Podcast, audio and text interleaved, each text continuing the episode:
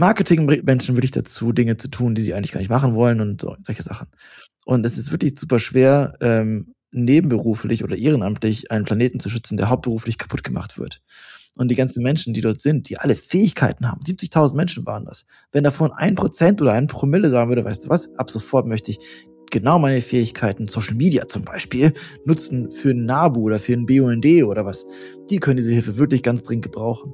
Und das ist, sage ich allen Zuhörenden jetzt, wenn ihr euch für einen gesunden Planeten interessiert, ist das ziemlich, ziemlich glücklich machen, wenn ihr was fürs Gute macht. Vielleicht geht es dir wie mir und du fragst dich, wie du die Welt retten kannst. Oder du denkst zumindest darüber nach, wie du einen sinnvollen Beitrag dazu leisten kannst. Alexander Cornelsen hat diese Frage lange beschäftigt und er hat keine Antwort darauf gefunden. Bis zu einem Tinder-Date. Bereits ein paar Monate später machte er sich mit seiner neuen Freundin auf seine Mission to Mars und dokumentierte auf einer 45.000 Kilometer langen Reise von Kanada bis zur Antarktis den Zustand unserer Moore. Was er auf dieser Reise für Abenteuer erlebt und dabei über sich selbst gelernt hat, erzählt Alexander in dieser Folge.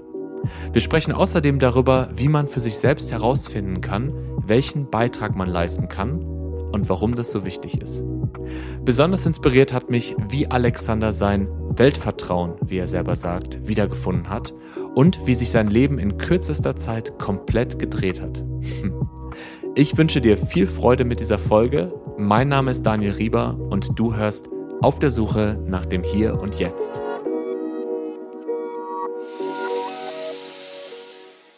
Und atmen aus.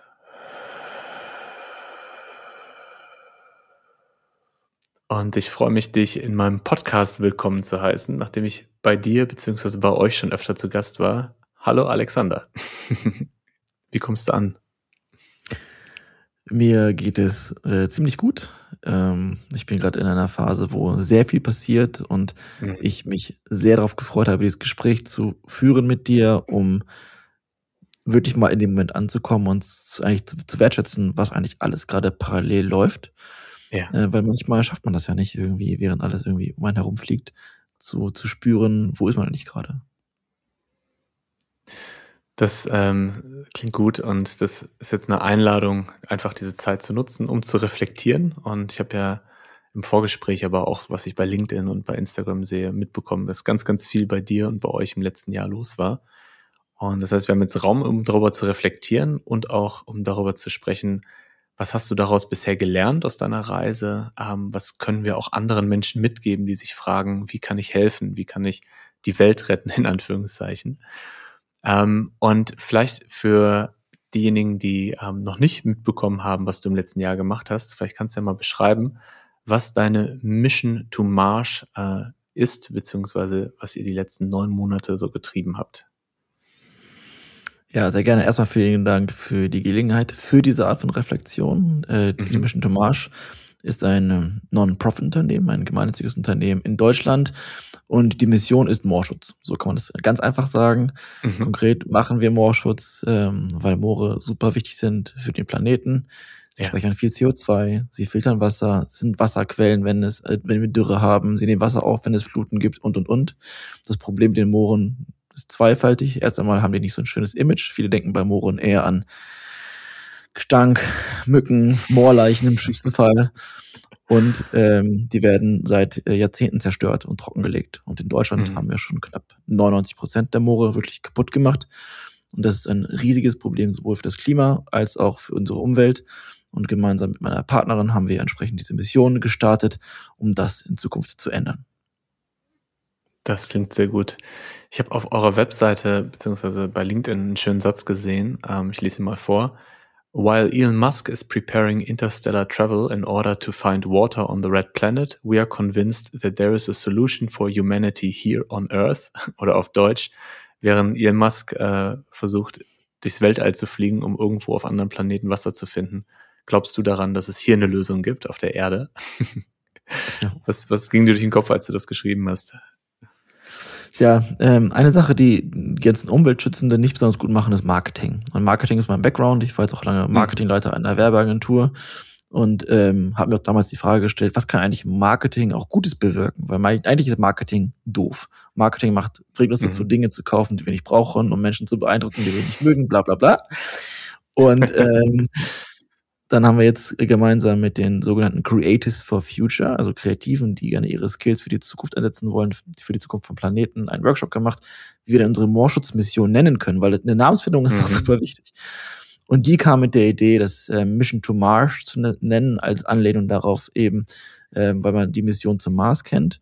Und dann fängt man da, ähm, an, über die Geschichte nachzudenken. Und da war es sehr schnell ja. klar, ähm, wie kostenintensiv und vielleicht glücklich man sein könnte, wenn man auf dem Mars fliegt und da entsprechend zu leben.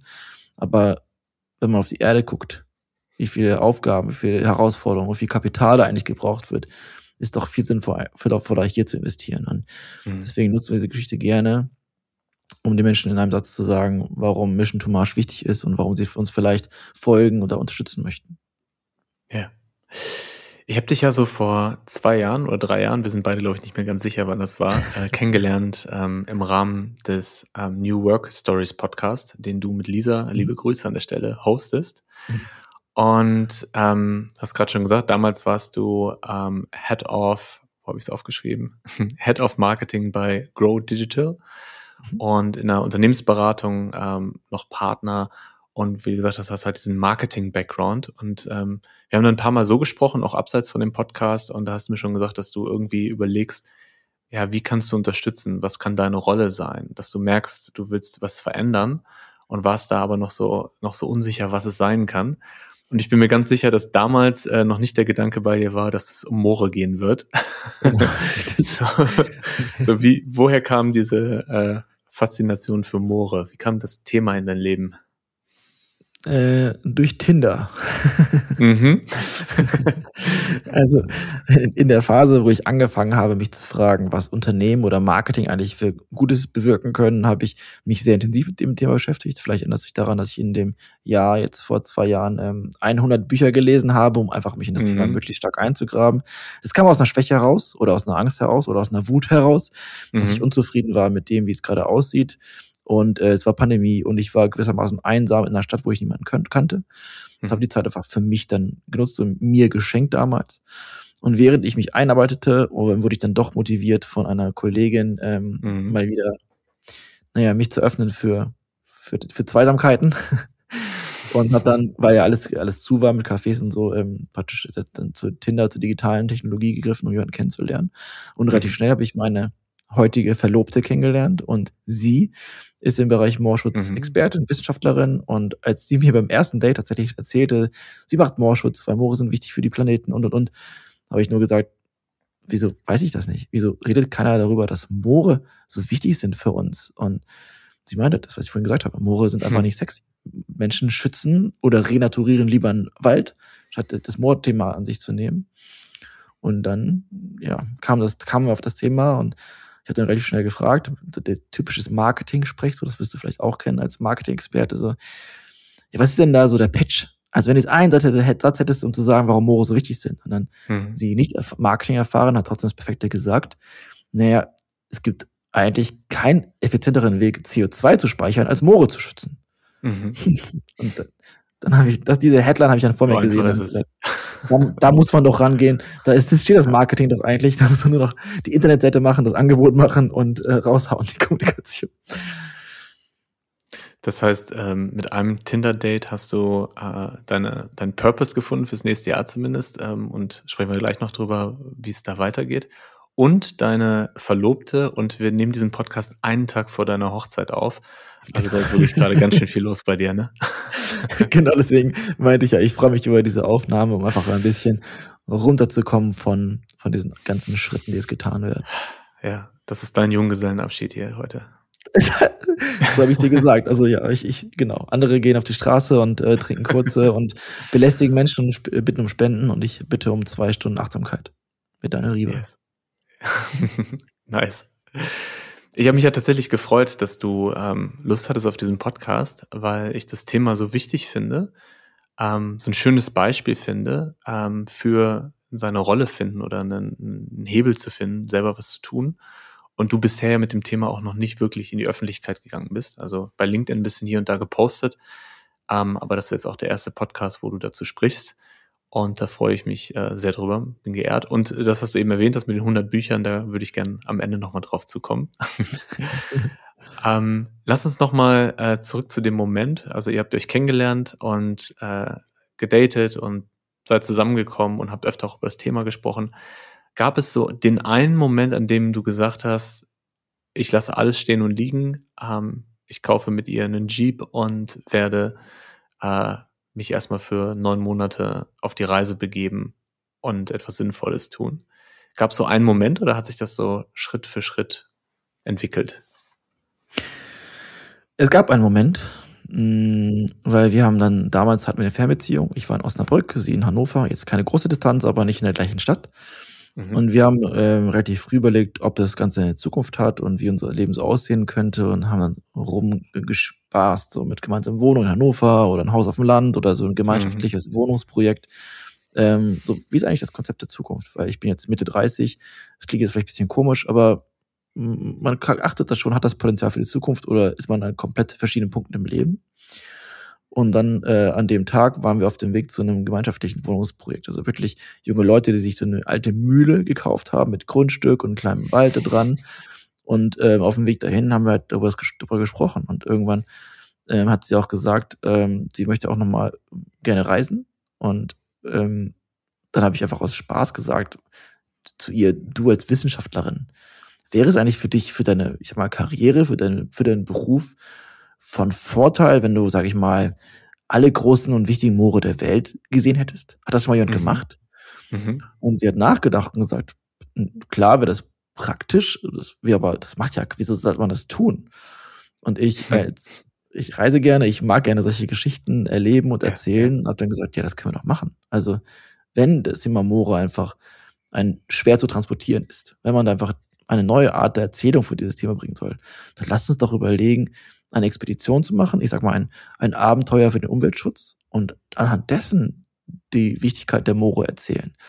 Und dann ging das ziemlich schnell mit dem Konzept. Und wenn ich da noch eintauchen darf, hat mir damals dann den ersten Gedanken, also ich, ich hatte schon immer einen, einen Bulli, ein Van zum Verreisen, das mhm. war Teil meiner Identität für sehr lange.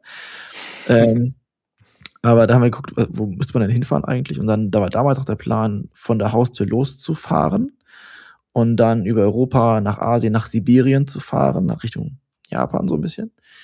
Und von dort aus zu gucken, zurück nach Europa oder nochmal andere Kontinente. Dann kam leider der Krieg. Und äh, deswegen war Russland und entsprechend die wichtigsten Moore Asiens und auch die größere Fläche tabu. Also mhm. kann man kann man theoretisch noch hinfahren, aber das möchte man gerade, glaube ich, nicht.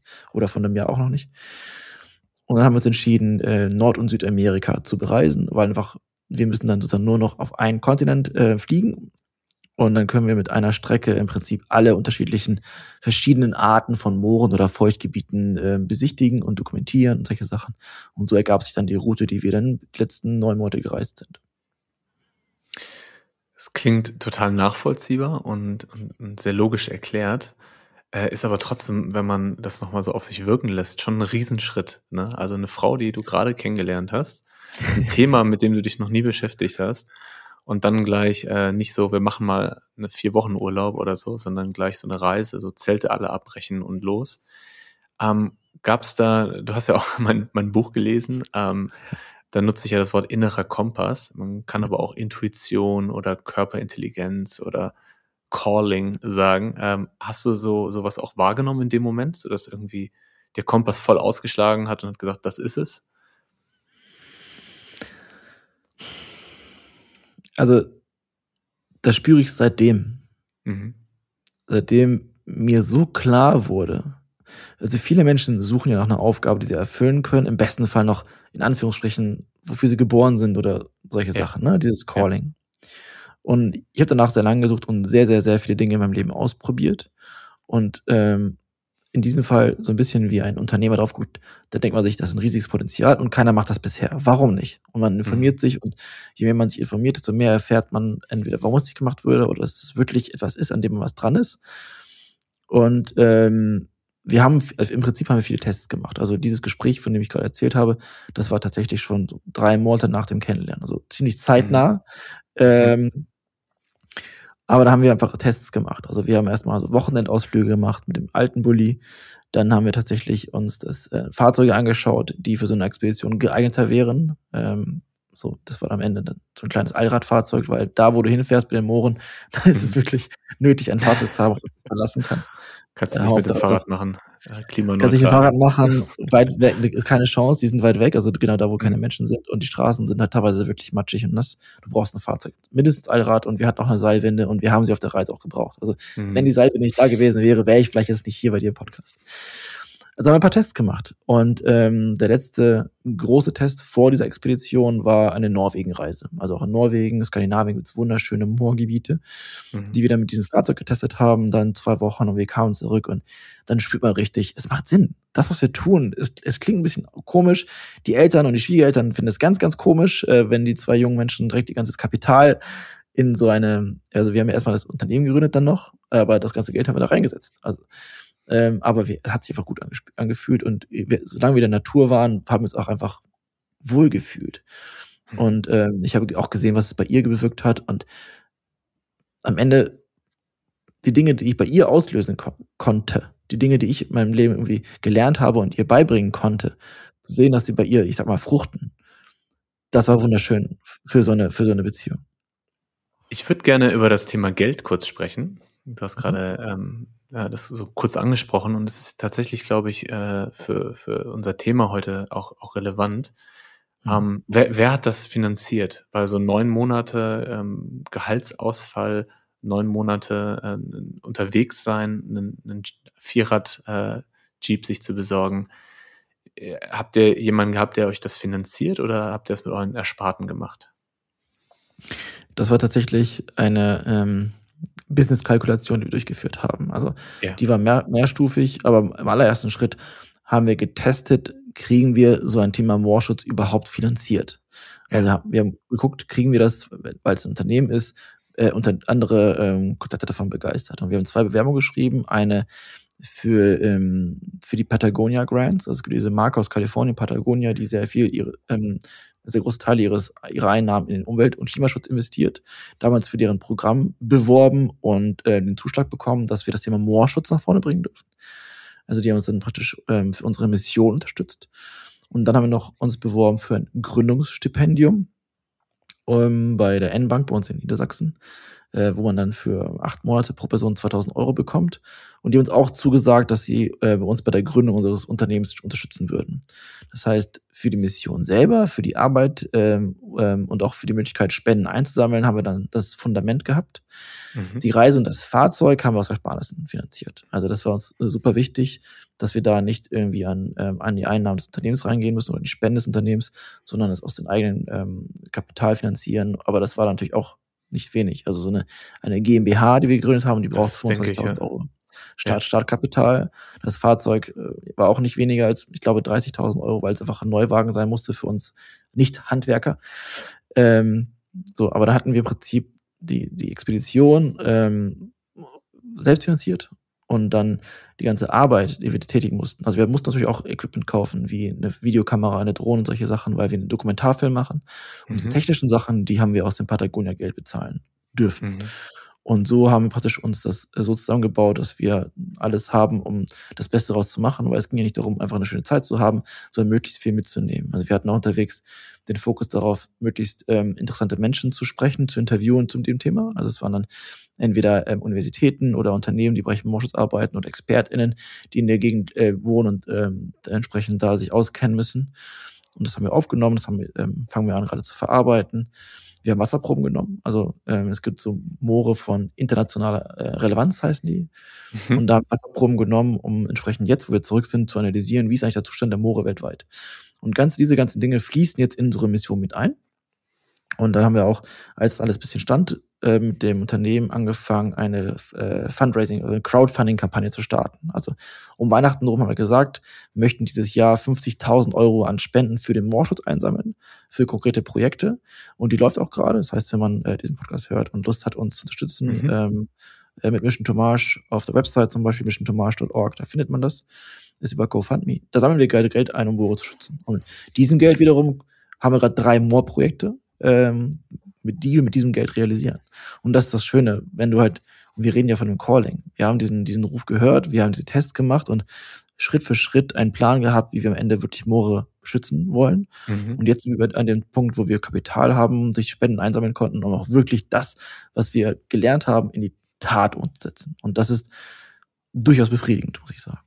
Ja, da, da war jetzt so viel Spannendes drin in dem, was du gesagt hast, auf das ich noch eingehen möchte. Ähm, ich äh, zirkel mal gerade nochmal zurück zu dieser Eingangsfrage mit dem inneren Kompass oder mit dem Calling. Also was ich verstanden habe, ist, dass du schon immer eigentlich, aber vor allem in den letzten Jahren ähm, so danach gesucht hast. Du hast irgendwie geguckt, wo, wo kann ich mich einbringen mit meinen Qualitäten, wo kann ich einen positiven Beitrag leisten. Und dann in dem Moment, wo ihr euch kennengelernt habt, unterhalten hat, hat sich dann da so eine Sinnhaftigkeit ergeben, so ein, so ein Bild für dich. Und seitdem du dem folgst, hast du das Gefühl von, ich weiß, das sind jetzt meine Worte, so, so eine Erfüllung. Kann man das so sagen? Genau.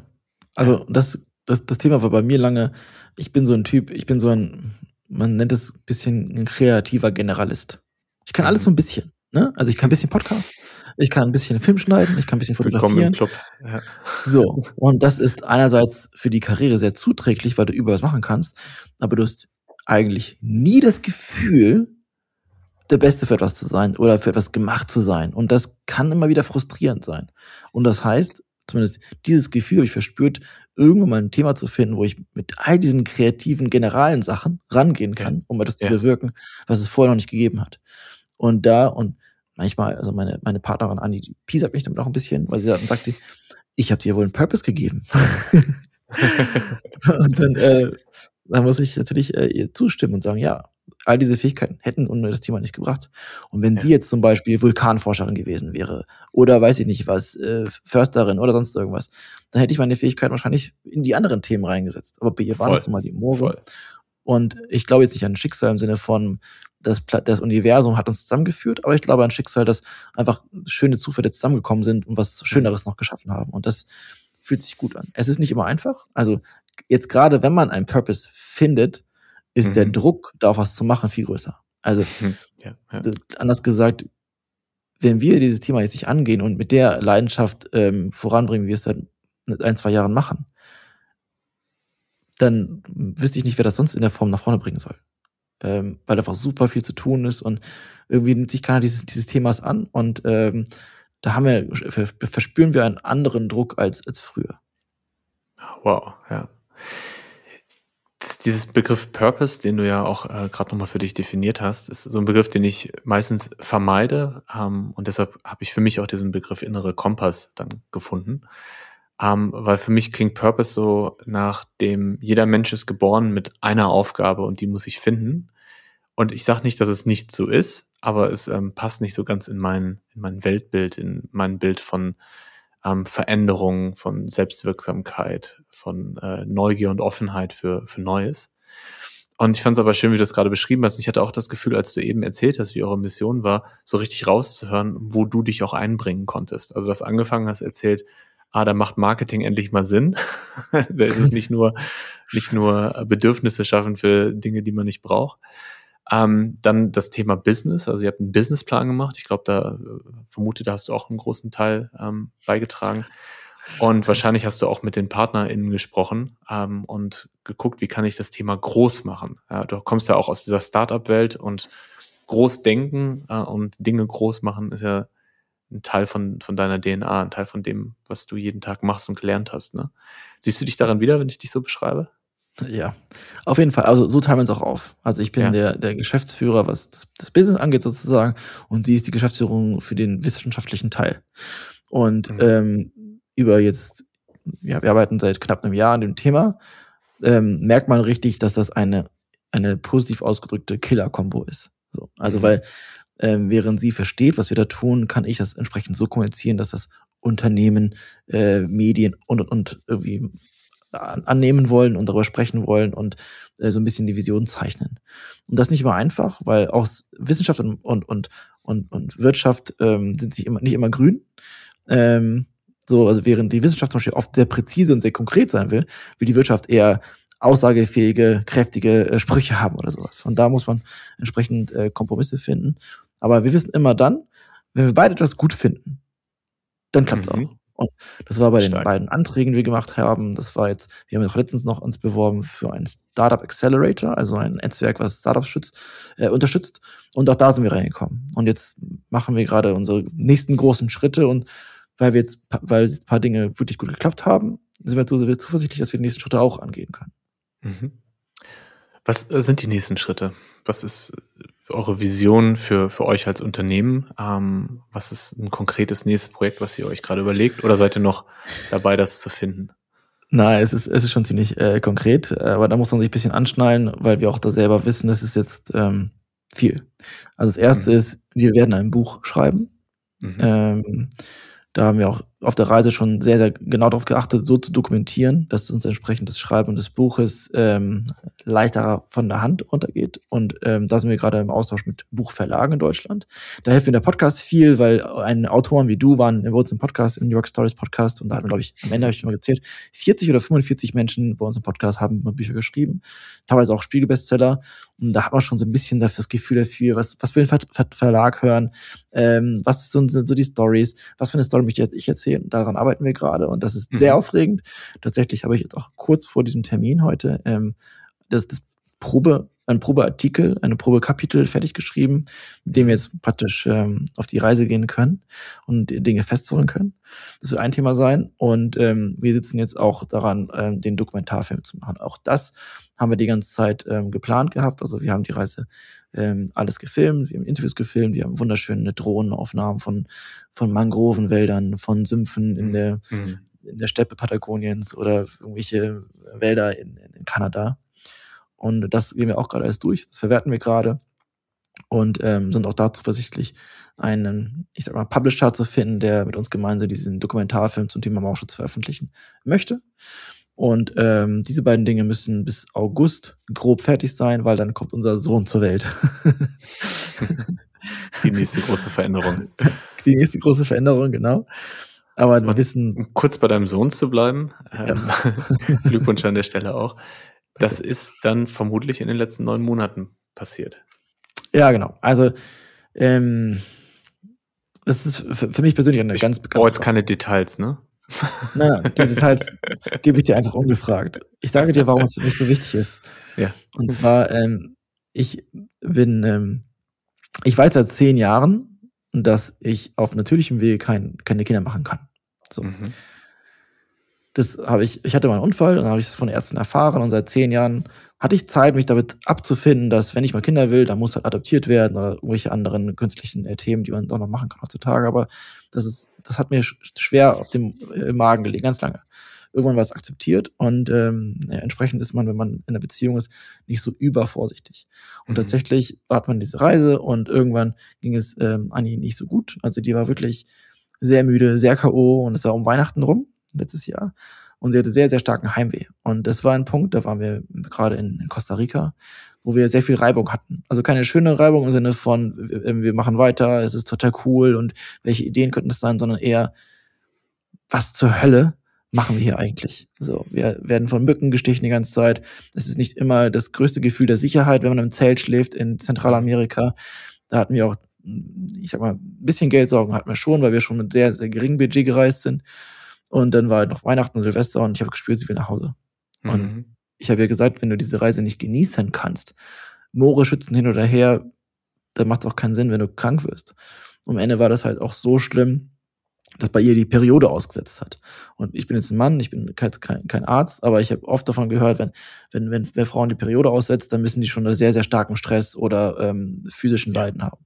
Ja. Und dann ähm, bekam ich sehr viele Schuldgefühle und habe ich halt gesagt, es macht keinen Sinn, ich war auch wirklich traurig, ich habe gesagt, dann flieg doch erstmal über Weihnachten und Silvester nach Hause, ich passe hier sozusagen auf und wenn du merkst, es geht dir gut und du hast dich erholt, dann können wir die Reise fortsetzen. Und wenn nicht, dann müssen wir irgendwie wieder zurückkommen. Ich musste das Fahrzeug, das wir ähm, dort extra verschifft haben, zurückbringen und und und. Und das zog sich und zog sich und es wurde nicht besser.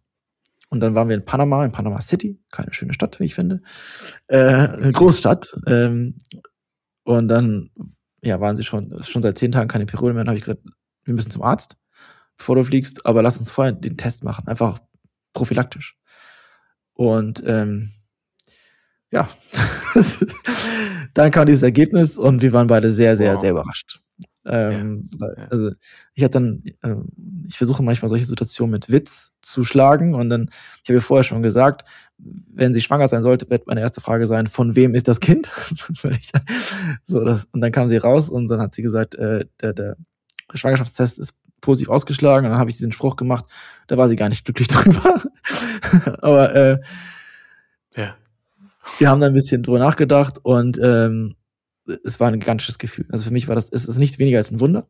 Und dann mhm. muss man sich überlegen, wie machen wir weiter und ähm, fahren weiter, weil auch gerade in Südamerika gibt es ja natürlich erstmal die ganzen Krankheiten, die durch Mücken übertragen werden, was für ein ungeborenes Kind im Bauch super gefährlich ist tatsächlich. Ja. Plus ähm, die Höhenmeter. Also wir in Deutschland, wir sind die Höhenmeter nicht gewöhnt und da kannst wir müssen halt durch die Am oder die über die Anden fahren und da geht es locker auf drei, vier, 5.000 äh, Meter hoch. Da kannst du als Schwangere auch nicht hin, wegen Sauerstoffmangel. Wäre auch lebensgefährlich für das Kind. Und dann musst du schon entscheiden, fahren wir weiter oder nicht. Und ja, also das ist während der Fahrt äh, passiert und ähm, wir haben uns entschieden, weiterzumachen und es ist bisher alles wundervoll gut geworden und deswegen ist es für uns ein Geschenk, auf das wir uns gut freuen. Und ich weiß, du, du magst das Wort Purpose nicht, hast du gerade gesagt. Aber wenn du eh schon auf dem Weg bist, was Gutes für die Menschheit zu tun, in Klammer für den Planeten, mhm. und dann erwartest du noch Nachwuchs, dann ist, hast du diesen, noch mehr dieses Gefühl, wir müssen jetzt was machen. Weil mein Sohn, wenn alles gut wird, der lebt noch im Jahr 2100. Mhm. Und wenn du dann diese, diese Hitzestreifen von den Scientists for Future oder Fridays for Future anguckst, wie sich die Temperaturen weiterentwickeln, das ist tief, tief, tief rot.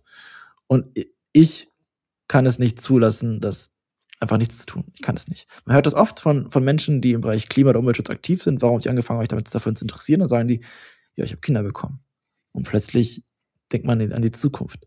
Und das ist einfach so. Das ist noch ein weiterer Grund, alles Denkbare zu tun, um dem Planeten oder dem Leben der Menschheit auf dem Planeten irgendwie noch eine Chance zu geben. Und nicht auf dem Mars. Wow. Ähm, das ist das Wort Wunder gesagt. Und das finde ich trifft es total, wenn ich überlege, ähm, wie wir vor zwei Jahren äh, gesprochen haben, worüber wir gesprochen haben, wie es dir auch ging ähm, und was du mir jetzt alles erzählst, was passiert ist und sogar etwas, wo du zehn Jahre davon ausgegangen bist, dass es nie passieren wird, wo du dich auch schon mit abgefunden hast, äh, ist dann doch eingetroffen. Das ist echt, echt ein Wunder. Richtig, richtig schön. Und ähm, ich wollte mit Purpose auch nur sagen, dass ich den Begriff für mich nicht benutze, weil er unterschiedlich belegt ist. Ähm, aber ich schon finde, dass jeder Mensch ähm, für sich eine Sinnhaftigkeit finden kann. Und diese Sinnhaftigkeit kann was im Kleinen sein und kann was im Großen sein. Ähm, finde es schade, wenn Menschen etwas total Schönes machen. Also zum Beispiel einen Beruf wie Erzieherin oder ähm, Krankenpflegerin ähm, oder was auch immer. Also ein Beruf, wo man einen Mehrwert liefert, wo man was Gutes tut.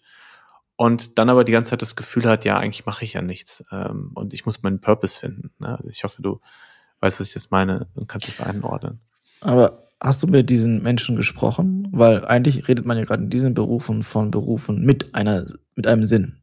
Ja. Und ja. Ähm, das sind ja auch gerade, das ist ja das Traurige in der ganzen Sache. Das sind auch die Berufe, in denen die Menschen am gefährdetesten sind, auszubrennen. Ja.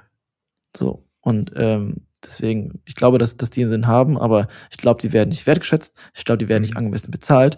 Ich glaube auch, dass es frustrierend ist, weil sich ja immer wieder mit, mit Menschen in Not beschäftigen, dass da irgendwann auch mal die Luft raus ist. Und das ist wirklich äh, schade, wenn diese Menschen nicht die Rückendeckung haben, die sie eigentlich verdienen. Absolut. Und ich glaube, es steht im totalen Widerspruch, was Wert schafft und was äh, Wert bekommt in der Gesellschaft und finanziell. Ja. Wow. Ähm, du hast gerade erzählt, wie gefährlich es auch war. Mhm. Ähm, also vor allen Dingen dann mit der Schwangerschaft. Und ich, ich war noch nicht in äh, Südamerika oder Mittelamerika, ich war bisher nur in Nordamerika, was auch schon gefährlich genug ist. Mittlerweile. Aber ähm, was, ich habe da ganz viel Respekt vor. Und Gab es so Momente, ähm, wo ihr gedacht habt, ey, das war eine total doofe Idee, wo ihr gedacht habt, wir können das gar nicht, wir sind dem nicht gewachsen? Oder hattet ihr die ganze Zeit das Gefühl, egal wie schwierig es wird, ähm, ihr kriegt es hin und das ist euer Purpose? also, nein, ganz im Gegenteil. Also du hast eigentlich, also gerade zu Beginn die ganze Gefühl, was zur Hölle mache ich hier eigentlich und warum ja. mache ich das? Und ja. So. Ähm, und da gibt es halt viele Kleinigkeiten. Also teilweise mussten wir auch in, in die Großstädte hineinfahren. Also ich sagte ja, mit dem eigenen Auto durch Manhattan, durch New York City zu fahren, ist absolut crazy. Mexico City auch. Ähm, aber es gibt so ein paar Dinge, die auf so einer, einer ich sag mal, auf der Panamerikaner, auf so einer Vanlife-Expedition, die man einfach einhalten muss. Und das ist zum Beispiel immer rechtzeitig einen Schlafplatz zu suchen, vor Einbruch mhm. der Dunkelheit. Weil mhm. erstens sind die Straßenkonditionen teilweise katastrophal, also auch was wie Erdrutsche und sowas, was es in Deutschland einfach nicht gibt, da sind einfach die Straßen weg plötzlich. Und dann, wenn du da irgendwie 80 oder 100 km fährst und du siehst es nicht, ist es gefährlich. Oder Schlaglöcher, noch und nöcher. Ähm, aber auch die Menschen. Also du musst halt wirklich aufpassen, in welche Region gehst du rein die Menschen sind super nett. Die Menschen sind super lieb, aber in den falschen Regionen sind die halt auch bedürftig. Und wenn du da mit einem Fahrzeug rumfährst und offensichtlich hast du ein deutsches Kennzeichen, fällt das einfach auf. Also da kannst du nicht, nicht auffallen. Äh, da musst du aufpassen. Dahingehend waren wir auch vorsichtig. Ähm, da haben wir uns, äh, es gibt zum Glück mittlerweile ein paar digitale Tools und Apps, die einfach einem sagen, welche Regionen sind sicher. Wir haben uns mit den Menschen ausgetauscht, wo kann man übernachten. Und übernachten ist teilweise wirklich ärgerlich gewesen. Wenn du dann auch irgendwann doch mal spontan an der Tankstelle an der Autobahnstrecke irgendwie übernachtest, dann fühlst du dich nicht immer wohl. Und dann ist es auch sehr laut und sehr trubelig. Da muss man darauf achten, wir hatten einen Hundebiss nur. Also Anni wurde von einem Hund gebissen, aber das war jetzt auch mhm. jetzt kein Weltuntergang. Sonst, ähm, das, das Schwierigste bei so einer Reise ist eigentlich die Bürokratie slash Polizei. Ja. Also immer, wenn wir uns informiert haben fürs nächste Land und wir haben so gesagt, okay, alles klar, was sollen wir tun? Dann sagen die zum Beispiel, wenn ihr mal irgendwo schlafen müsst und wir wissen nicht wo, übernachtet bei der Feuerwehr. Ich sage, okay, dann kann ich auch bei der Polizei übernachten. So, nein, nein, nein, nein, nein, auf gar keinen Fall. Polizei ist Trouble, Polizei, das ist nicht wie in Europa, die sind nicht immer die mhm. Guten. Mhm. Und das wird wirklich so. Da gibt es Straßensperren, wo dich die Polizei rauszieht und wo sie dir ankreiden, dass du irgendwie zu schnell gefahren bist, keine Ahnung was, und dann wollen sie tatsächlich bestochen werden. Das habe ich in meinem Leben vorher auch nie erlebt. Ähm, und dann sind die auch noch vielleicht missgünstig. Bei uns haben sie auch wichtige Dokumente weggenommen, ähm, was wir nicht gemerkt haben. Also, also im Prinzip mussten wir die Dokumente aushändigen und dann geht er halt auf den Haufen zurück und ich habe nicht geguckt, bin schnell weitergefahren, weil ich dann weg wollte. Und dann fehlte uns zum Beispiel das Importdokument vom Fahrzeug mhm. äh, in Nicaragua. Und ähm, das eigene Fahrzeug in einem Land zu haben ohne Importdokument bedeutet, dass du es geschmuggelt hast. Und wenn du das Fahrzeug geschmuggelt hast, dann dürfen sie es konfiszieren. Mhm. Da waren wir an der Grenze, ähm, Spanisch konnten wir ein bisschen, aber nicht Krass. auf einem bü bürokratischen Level. Dann bist du an der Grenze. Anni war sehr, sagen wir mal, traurig. Ähm, ich war komplett verloren. Und dann sind da Polizisten, die dann sagen, okay, alles klar, da zur Polizei. Und dann saß ich plötzlich vor einem Polizeigebäude und ich wusste einfach nicht, was los ist, weil erstmal wusste ich nicht, was gerade gefehlt und es war wirklich riesiges Chaos. Und diese Dinge passieren einfach.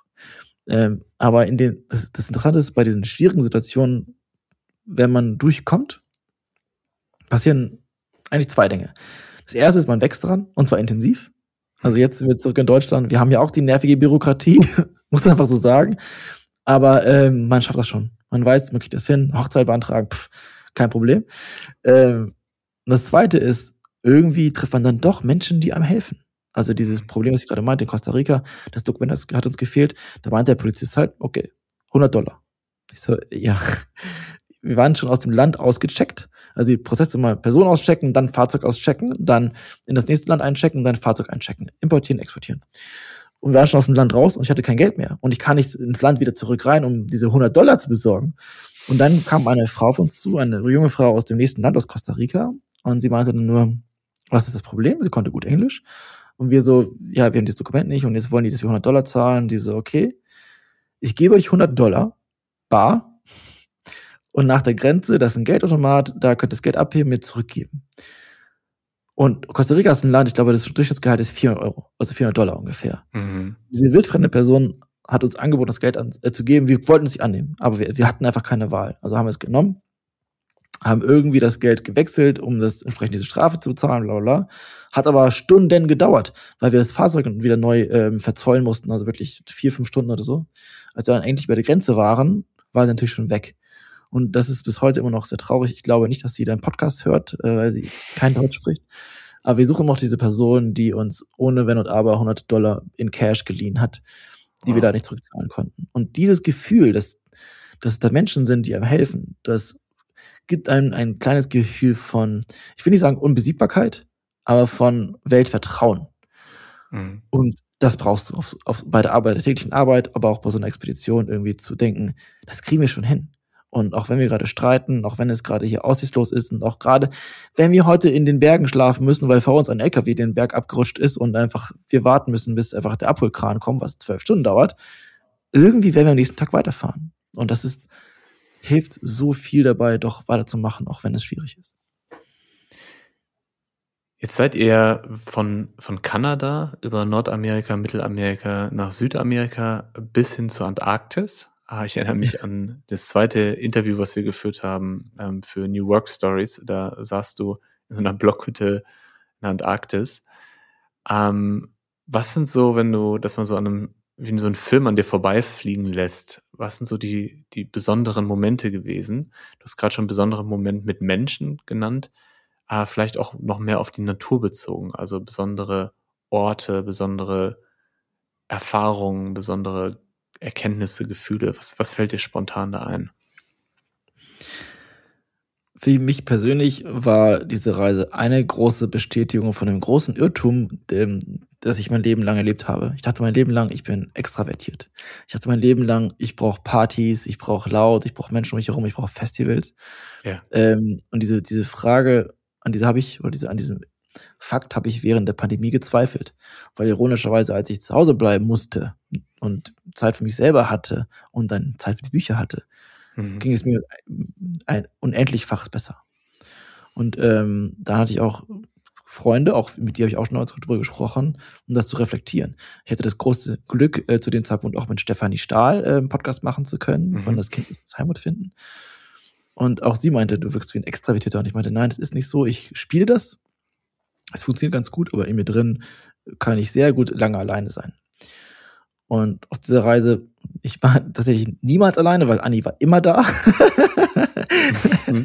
also wirklich, äh, ja, neun Monate im Dachzelt, äh, da gibt's keine, keine räumliche Trennung wirklich. Aber das habe ich bestätigt bekommen, dass ich viel glücklicher bin, wenn ich draußen bin, wenn es ruhig ist, wenn ich mhm. Zeit habe, tatsächlich über Dinge nachzudenken und die zu genießen und zu spüren. Das war für mich wichtig. Von den Orten her spiegelt sich das in der, in der Wüste wieder. Das ist jetzt mhm. vielleicht im Rahmen der Expedition zu Mooren ein bisschen ähm, paradox. Überraschend, ja. Ähm, aber ein Zelt in der Wüste aufzuschlagen und es ist so still, es ist einfach nichts. Es ist einfach gar nichts. Keine Insekten, kein Wind, manchmal keine, keine Wolken, äh, Wolken mal keine Geräusche, was ich schlechte Beispiele. Keine, keine Autos, kein, mhm. kein Lärm. Es ist einfach nur still und das ich finde das total faszinierend. Ich finde mhm. das wunder, wunderschön. Und äh, ich hatte das schon mal in meinem Leben, dass ich äh, in Marokko in der Wüste war und mochte das damals schon. Und diesmal habe ich mich nochmal bestätigt gefühlt. Wüste finde ich absolut faszinierend. Ähm, Eiswüste hätte ich auch mal Lust drauf. Also wir waren in, wir waren in der Region Antarktis und Magellanstraße und das ist noch das Festland von, von Chile. Also wir waren leider nicht in der, in, im ewigen Eis. Aber solche Orte finde ich auch spannend. Und diese Ruhe hast du aber auch äh, in, in Mooren oder in Feuchtgebieten. Also wenn du zum Beispiel ähm, in der Marsch einen Kajak ausleihst und dann entsprechend durch diese Gräser über den äh, See hinaus peddelst, dann ist es auch still. Du hast ein bisschen Insekten, du hast ein bisschen Frosch, vielleicht fliegt mal auch ein Reiher vorbei. Aber dass da keine Menschen sind, dass da kein, kein Lärm ist eigentlich. Das Lärm ist, glaube ich, das, was, was so irritierend ist. Das ist einfach wahnsinnig schön. Und das ist dann draußen zu schlafen, wenn man diese Geräusche hat. Es ist dunkel, vielleicht ist es auch ein bisschen kälter und man muss sich richtig einmurmeln in den Schlafsack. Mhm. Ich glaube, das sind Dinge, die, das sind genau die Dinge gewesen, die mir am Ende äh, mich geheilt haben oder ich sag mal jetzt ganz salopp mir die Fruchtbarkeit wiedergegeben haben. Weg vom mhm. Stress, weg vom Party, weg von jeden Tag Deadlines. Einfach nur sein. Und wir haben, meistens haben wir geduscht und gebadet in irgendwelchen Seen. Also wir haben so eine mhm. Duschtasse. Mhm. Dann sind wir reingegangen und haben uns da abgespült und hatten wir so eine, ähm, so eine Bioseife, mit die man auch in, in den See reingehen kann. Und das war einfach alles simpel. Und mhm. das Einzige, was war, war diese, diese Aufgabe, die wir zu erfüllen hatten und dieses Vorankommen. Und auch wenn wir viel Strecke gemacht hatten, war alles einfach. Mhm. Und ja. das, das ist schnell wieder weg. Also mit der Rückkehr vor knapp einem Monat jetzt nach Deutschland. Wir wohnen in Hannover. Du merkst, wie hektisch plötzlich alles um dich herum ist. Und noch viel schlimmer, über welche Dinge sich die Menschen ärgern. Und welche Dinge die Menschen Angst machen. Und du denkst so, hm, das ist alles irgendwie nicht überlebensnotwendig, sag ich mal, frech. Und mhm. Das ist gerade wieder irritierend. Es ist gerade wieder, also auch jetzt hier, wie gesagt, morgen ist die Hochzeit. Hm. Was bei der Hochzeitplanung alles bedacht werden muss, inklusive, was denken die von uns, wenn wir das und das tun würden und was wollen die essen und dies und das. das Eigentlich manchmal alles egal. Ja. alles, alles egal. Und jetzt, wir wollen uns original nur sagen, dass wir uns lieben und dass wir im besten Fall den Rest unseres Lebens zusammen verbringen wollen. So. Und alles drumherum, auch die Ringe, den Ringprozess, wie man so einen Ring bestellt, was man alles aussuchen kann. das sind alles so Details. Spielt das alles wirklich eine Rolle oder haben wir uns einfach eine Welt geschaffen, auf die wir uns konzentrieren können, um alles um uns herum ausblenden zu müssen? Genau den Gedanken hatte ich gerade, ja. Wir sind so damit beschäftigt, den ganzen Tag Entscheidungen zu treffen, dass wir gar nicht über die wichtigen Entscheidungen nachdenken. Ich hatte einen Junggesellenabschied, also einen richtigen. Ja. Äh, es war eigentlich so geplant, ich wollte einfach nur einen Tag noch spazieren gehen. Also es gibt das Konzept mhm. vom, vom Slow Traveling, wo du einfach vor der Haustür losläufst und guckst, wo endest du an dem Ende des Tages. Und äh, dann habe ich einfach einen, einen Freund gefragt, ob er mir diesen, diesen Samstag schenken möchte, ob wir einfach die Rucksäcke packen, packen dann vegane Würstchen ein und äh, ein paar Kaltgetränke und wir gehen einfach los und gucken, wo wir hinkommen. Und dann kamen noch spontan noch zwei weitere Freunde dazu. Das heißt, am Samstag sind wir einfach losgegangen in Hannover, ähm, an dem Fluss, an der Leine lang nach Süden und du bist super schnell in Natur und plötzlich bist du 30 Kilometer hinter dir, hast du 30 Kilometer hinter dir gelassen und hast einfach nur den Tag genossen. Du musst nicht irgendwie auf eine Bahn warten, du musst nicht irgendwie Leute mhm. irgendwo abholen, du musst mhm. nicht Termine einhalten, sondern einfach nur spazieren gehen. Und das habe ich in meinem Leben schon ein paar Mal gemacht und ich finde es immer noch, ist meine liebste Art zu reisen. Einfach einen Rucksack und vor der Haustür laufen, weil du spürst auch deine Gegend. Du weißt plötzlich, mhm. wo du wohnst und du kriegst ein Gefühl dafür, dass so. Deswegen, ich fahre zum Beispiel auch nicht gerne Fahrrad. Also Fahrrad ist, also um jetzt zum Beispiel auf kurze Strecken, weil man ist sofort da. Du sitzt mhm. aufs Fahrrad, mhm. du, du jagst durch die Straße und plötzlich bist du da. Wenn du zu Fuß gehst und da hast du 15 oder 20 Minuten Spaziergang, hilft dir das oder mir zwischen Terminen oder zwischen menschlichen Begegnungen nochmal kurz runterzukommen, Zeit für mich zu haben. Und so war das halt ein ganz langer Spaziergang und ich habe es sehr genossen. Hm.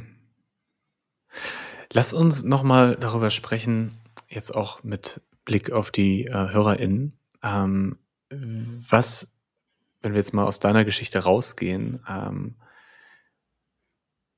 was, was würdest du, was würden wir Menschen raten, ähm, die sagen, ich suche gerade nach einer Sinnhaftigkeit in meinem Leben oder die sagen, ich möchte gerne einen Beitrag leisten ähm, ich habe das ganz intensiv gemerkt, vor allen Dingen durch die Fridays for Future äh, Zeit, ähm, wo ja einfach so eine Aufbruchstimmung war und das Gefühl, es kann sich was verändern.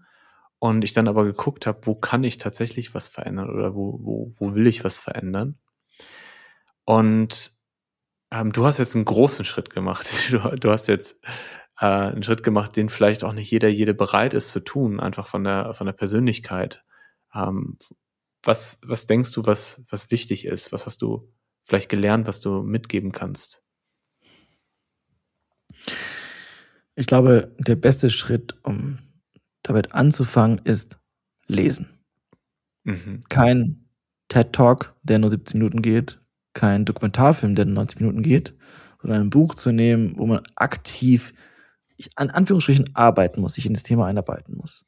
Ja. Und das, dann geht so ein Buch ja, auch dein Buch, auch wenn man, glaube ich, schnell liest, braucht man davon bestimmt sechs, sieben Stunden. Äh, ich bin nicht so ein schneller Leser. Aber beim Lesen ist es so, man, man baut eine Verbindung auf zu dem Thema. Man, man gräbt sich richtig rein, äh, man, man kreidet Stellen an, man macht Notizen mit dem Kugelschreiber. Und man kann nicht lesen, ohne verändert zu werden. So. Hm. Man, kann, man, man kann einen Film mit einem Auge gucken. Man kann sich einen Vortrag angucken und nebenbei denken, ah ja, was läuft auf Instagram gerade? Aber wenn du ein Buch in der Hand hast und dich darauf einlässt, dann kommst du nicht darum herum, dass es Veränderungen in dir auslöst. Und da einfach zu gucken, was wäre ein Thema, zu dem ich gerne mal was lesen möchte? Oder was ein Buch, was mir meine Freunde schon lange empfohlen haben, aber ich kam einfach nicht dazu. Und ich bin dann leider auch überzeugt davon, dass wir Menschen auch im heutigen Alltag genug Zeit zum Lesen haben. Und auch wenn es, also äh, einfach das Handy mal äh, äh aufmachen ähm, und dann nach der Bildschirmzeit schauen und gucken, wie viel Zeit wir auf Instagram, LinkedIn, E-Mail, keine Ahnung was mhm. verbringen. Wenn wir davon einen Bruchteil nehmen würden und ich sag mal eine halbe Stunde, eine Stunde die Woche lesen würden, dann wäre das ein, äh, der erste einfache Schritt. Und was dann passiert ist, man findet Themen, wo man tiefer eintauchen möchte. Und dann kann man vielleicht noch andere Medien andocken, sich mit Menschen darüber unterhalten. Weil Lesen ist so ein bisschen was wie, wie Surfen oder Skateboarden oder sowas. Man kann nicht Surfen kaufen oder Skateboard-Skills mhm. kaufen. Du mhm. musst es machen und tun und tun. Und deswegen, wenn Menschen sich über ein Buch austauschen, dann ist der Austausch viel intensiver, als wenn wir so eine Serie austauschen, weil wir diese Zeit, diese Energie reingesteckt haben. Das ist das, das Wundervolle an diesem langsamen Medium. Und darf ich da schon mal einhaken, weil ich vielleicht kannst du das noch äh, parken, was du gerade noch sagen möchtest. Ähm, ich war gerade erst überrascht über deine Antwort und für mich macht es gerade aber äh, total viel Sinn und passt auch zu dem, was wir eben gesagt haben über die vielen Entscheidungen, die man treffen muss. Also wenn wir in einer Welt leben, in der wir die ganze Zeit im Autopiloten sind, in der wir die ganze Zeit ähm, äh, von allen Seiten Impulse bekommen und Entscheidungen treffen müssen und im, von einem zum nächsten Thema hüpfen, ähm, dann können wir gar nicht herausfinden, was ist mein Beitrag, was ist das, was mir, mir, mir wichtig ist. Und deshalb würde ich vielleicht noch als Punkt vor deinem Punkt sagen, äh, Zeit für sich zu finden, Zeit zur Reflexion zu finden und in der Zeit dann zum Beispiel auch zu lesen und über das Lesen herausfinden, wo, äh, wo ist Resonanz, wo ähm, ist ein Thema, was mich interessiert, wo merke ich, dass ich Lust habe, mehr zu lesen, ja, und wo ist es dann eher weniger. Und finde find ich gerade total schön. Ich bin ja auch ein großer Fan der kleinen Schritte, wie, wie du ja weißt. Und das klingt für mich nach einem total schönen ersten Schritt, sich Raum zu geben und in diesem Raum Selbstreflexion, zum Beispiel durch Buch lesen. Ja. Du kannst auch nicht lesen und dich parallel unterhalten. Du kannst auch nicht mhm. lesen und krasse Musik hören. Du, du musst dich halt konzentrieren. Das, deswegen glaube ich, dass es aber so hilft, sich auf ein, auf ein Thema einzuarbeiten. Und ich persönlich, das ist natürlich Geschmackssache, aber ich persönlich mag Biografien und sogar Autobiografien super gerne. Weil man Menschen dabei zuhört, wie sie was durchgemacht haben. Ob jetzt schwierige mhm. Zeiten, tolle Zeiten, aufregende Zeiten, Hürden. Und ich finde, oft löst es das Gefühl aus von, hm, vielleicht kann ich das auch. Vielleicht ist es ja eine Möglichkeit, auch mal was auszuprobieren. Vielleicht klappt es ja bei mir auch.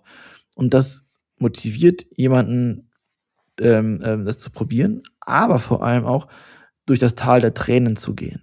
Mhm. Weil jede gute Geschichte, jede gute Biografie hat die Phase, wo es richtig, richtig mies läuft.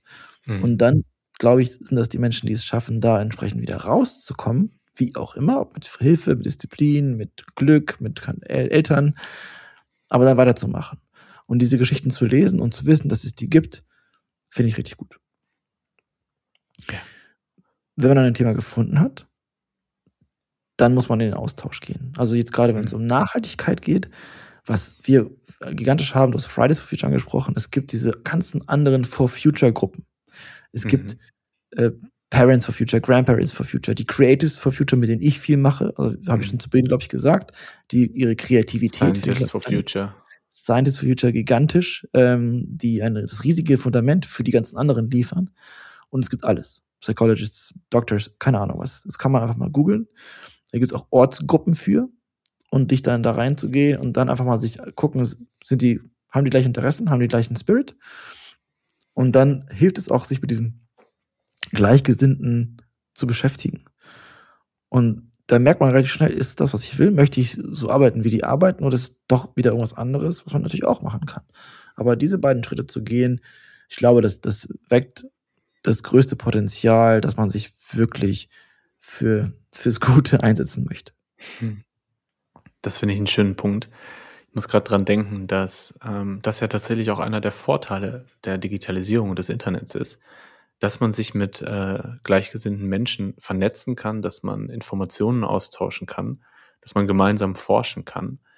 Und ähm, ich glaube, das kann auf jeden Fall ein guter erster Schritt sein, zu gucken, wer sind die Menschen, die sich mit dem Thema, was mich interessiert, ähm, schon beschäftigen, ähm, die vielleicht schon Gesicht nach außen sind dazu und denen einfach mal zu folgen und zu gucken, ähm, ja, wie, wie, wie machen die das, wie gehen die vor und sich davon inspirieren zu lassen. Und aber auch ähm, wirklich Community, also Austausch, Co-Kreation, gemeinsames Schaffen. Aber da sind wir jetzt schon weit von äh, Schritt eins und zwei entfernt. das ist ähm, übrigens ja, nicht, auch nicht meine Ist nicht meine Idee. Mhm. Also ich habe diese Frage genau gestellt dem ähm, John Strelecki, also dem Autor von Das Café am Rande der Welt, der war bei uns im Podcast. Mhm. Und ich habe damals schon gesagt, so, hm, ich überlege irgendwie, was mit Moorschutz zu machen, dies und das. Was würdest du mir empfehlen? Und der hat wirklich gesagt, lies Bücher und tausch dich mit Menschen aus, die das schon machen. Und dann merkst du ziemlich schnell, ist das das, was ich will, oder ist das habe ich mir das irgendwie doch romantischer vorgestellt. Yes. Aber yes. du würdest auch eine Karriereberatung machen, ne? Also wenn du jetzt ja. überlegst, hey, ich glaube, ich wäre gerne Arzt, ich mag die Scrubs-Serie super gerne oder Emergency Room, dann wird man dir sagen, hey, dann geh doch mal, versuch doch mal irgendwie ein, ein Praktikum zu machen, eine Ausbildung oder über die Schultern zu schauen. Das geht für jede andere Berufsgruppe sehr gut. Schreib doch jemanden an auf LinkedIn und frag mal, wie es ist, als Community Manager bei einer Bank zu arbeiten oder als Social Media Manager in einer Agentur. Die Menschen teilen schon gerne ihre Erfahrung.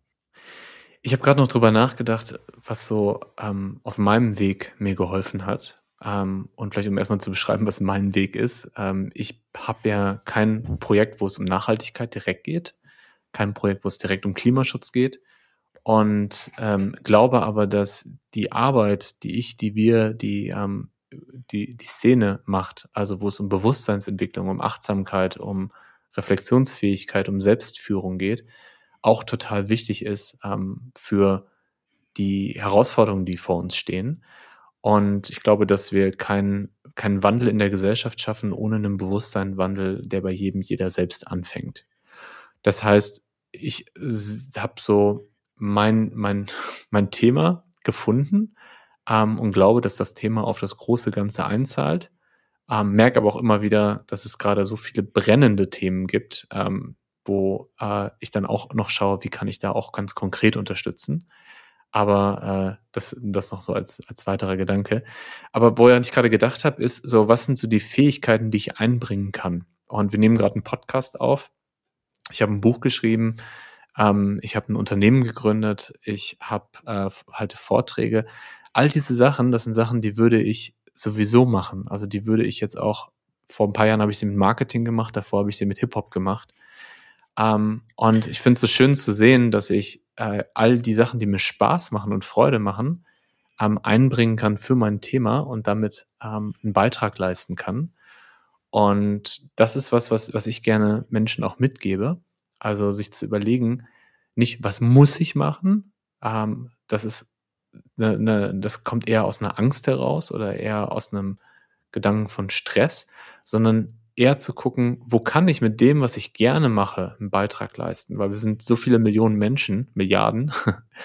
ähm, wenn jeder von uns einen Beitrag leistet oder in einem Bereich einen Beitrag leistet, ist das so viel wert und nicht jeder von uns muss als Einzelperson die Welt retten und alles machen und äh, gleichzeitig äh, die Moor retten und ähm, den Leuten neues Bewusstsein verschaffen, sondern so man kann schauen, was ist der Bereich, ähm, in dem ich mich wohlfühle und wo ich eine natürliche Neugier und Entwicklungslust auch verspüre. Deine Arbeit ist so unglaublich wichtig, weil dir Menschen hilfst, sich selbst zu helfen. Das Thema, ich nenne es gerne, äh, das Thema Selbstwirksamkeit ist mhm. etwas, was so immens unterschätzt wird. Ähm, wenn man es böse ausdrücken würde, viele Menschen machen sich selbst meiner Meinung nach zu Opfern. Oh ja, das mhm. Wetter ist schlecht, deswegen konnte ich nicht joggen gehen. Oh ja, weiß ich nicht was. Äh, die Miete ist zu hoch, meine Wohnung, und aber ich habe irgendwie fünf Zimmer oder sowas. Ähm, und und und. Die, die, die Eltern waren gemein zu mir als Kind. Super viele externe Variablen, wo die Menschen denken, das hat mein Leben beeinflusst und ist jetzt so. Ich glaube aber, ähm, dass es wichtig ist und dabei hilft es immens, mal auf sich selber zu hören und zu achten und zu verstehen, was sind meine Bedürfnisse und wie drücke ich die angemessen aus, hat mhm. so viel Kraft, äh, Gutes zu bewirken. Und ich habe es vorhin schon gesagt, die Arbeit mit dir, immer so an, an so einen Grenzbereichen mein, meiner Tätigkeit, haben mich auch immens beeinflusst und weitergebracht. Und das war vor zwei Jahren noch im Bereich Podcast. Hm. Und das ist das Schöne. Also, auch wenn du selbst sagst, irgendwie, ich habe keine Ahnung von Klima oder Umwelt oder so, aber ich habe andere Dinge, die dazu führen können. Auf LinkedIn habe ich mal einen Post gemacht. Jeder hat irgendeine Fähigkeit, die der Umweltschutz unbedingt gebrauchen könnte. Buchhalter, mhm. äh, Marketing haben wir gerade schon gesagt, irgendwie Rechtsberatung, yes. äh, Community Management und, und, und. Die Liste ist ewig lang. Und ich, es gab jetzt letztens auf der, auf der OMR in Hamburg auf einer sehr äh, anstrengenden Marketingveranstaltung einen wundervollen Vortrag von, von der Luisa Neubauer. Ich weiß nicht, ob du mhm. den vielleicht äh, mitbekommen hast, das hat sehr viel, ähm, für sehr viel Aufmerksamkeit gesorgt. Aber es ist halt so, dass äh, Stop Bullshitting. Stop, genau, cut the Bullshit. Da geht es halt darum, die, die Marketing bringt mit Menschen wirklich dazu, Dinge zu tun, die sie eigentlich gar nicht machen wollen und so, solche Sachen.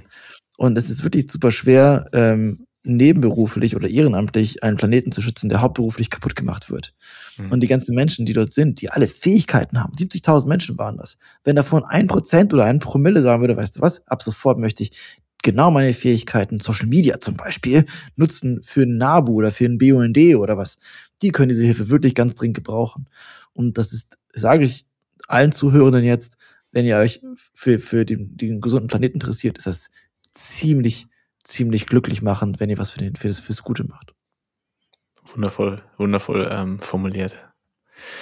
ich ich habe noch abgespeichert die 100 Bücher und da du auch nochmal gesagt hast, dass äh, Bücherlesen für dich persönlich auch ein wichtiger Weg auf deiner Reise war und auch was, was du empfiehlst, ähm, die Frage, was sind Bücher, die du empfehlen würdest? Und du darfst jetzt äh, bewusst nicht meins nennen. Über das können wir gleich noch kurz sprechen. Aber jetzt, jetzt hält das in die Kamera. Sehr schön. Ähm, was sind so drei Bücher, die dich persönlich bewegt haben, ähm, die du empfehlen würdest? Also es gibt ein Buch, das ist mein absolutes Highlight gewesen unter diesen 100 Büchern. Ähm, es ist eine Biografie, es nennt sich äh, No Destination. Ich glaube, der Autor hieß Satish Kumar. Äh, müsst ihr mal gucken. Auf jeden Fall geht es um einen, um einen Mönch aus Tibet, der sich entscheidet, ähm, die Welt barfuß ähm, zu umlaufen und ähm, Gutes zu bewirken. Und dann, bevor diese Reise antritt, bekommt er von einem bekannten oder befreundeten äh, Mönch äh, zwei Waffen für diese Reise, die er unbedingt mitnehmen soll. Und wo ihm gesagt wird, wenn du diese mitnimmst, dann wird dir nichts passieren. Die erste Waffe ist Veganismus. Du darfst keine Tiere und keine tierischen Produkte essen. Und das zweite ist kein Geld. Du darfst kein Geld annehmen. Und mit diesen beiden Waffen, das wurde Waffen genannt, soweit ich mich erinnere, mhm. Reist um die Welt und die Menschen helfen ihm. Die Menschen sind für ihn da, die Menschen bieten ihm Wasser an, die Menschen bieten ihm ein Zuhause an und er geht alles durch von Afghanistan bis nach UK und trifft Präsidenten. Und ähm, das ist, klingt wie eine effektive Geschichte, aber die ist wohl wahr. Und dieser Mensch lebt mittlerweile in, in, in UK und hat dort eine Universität zu dem Thema gegründet. Eine sehr, sehr, sehr ähm, positive Geschichte um das Reisen und was das Reisen bewirken kann und was auf so einer Reise wichtig ist. Also das würde ich sehr empfehlenswert. So. Ich habe gerade nachgeschaut. Uh, no Destination, Autobiography of a Pilgrim von Satish Kumar. Genau. Gibt es vermutlich auch auf Deutsch, oder? Äh, nein. Okay. Ich habe es auf Deutsch nicht gefunden. Ähm, äh, dringender Appell an alle Verlage, das noch zu tun, weil er ist ziemlich alt. Und wenn er die Bücherrechte haben sollte, dann müsste man da entsprechend noch rangehen. Ähm, sehr traurig. Also vielleicht gibt's ja einen, einen, einen neuen Cornelsen Verlag mit K, wie meinen Namen, der das machen möchte irgendwann. Aber wirklich äh, auf Englisch, aber ist auch ist nicht sehr ja, nicht sehr schwer geschrieben. Das heißt, wenn man auch jetzt so sagt Englisch, fühle ich mich nicht so mega sicher. Das ist durchaus noch möglich, äh, weil es auch nicht wissenschaftlich ist oder so. Und ich gucke immer noch so zur Seite, äh, was man da noch äh, lesen könnte, was in dem äh, Jahr wichtig gewesen ist. Äh, auf diese Frage war ich dieses Mal nicht so vorbereitet. Ist auch schwierig. Ähm, pass auf. Mhm. Ein, ein, ein Buch, was, was ich vorher nie von gehört habe, das ist, das nennt sich Still auf Deutsch, also ich habe das auf Deutsch gelesen tatsächlich. Äh, Susan Kane vielleicht, die Autorin, ich weiß nicht ganz genau. Bei Still geht es um die Kraft der Introvertiertheit oder der introvertierten mhm. Menschen. Und äh, habe ich ja vorhin gesagt, das ist ein Thema, was auch missverstanden wird. Introvertierte mhm. Menschen werden oft als ähm, beschämt oder ängstlich oder, oder, so, oder schüchtern, also sehr schönes Adjektiv, äh, bewertet. Mhm. Ähm, und dann, wir leben halt in einer lauten Gesellschaft und diese Menschen mhm. müssen verstehen, die haben eine Superkraft. Die können super gut zuhören, die sind super empathisch.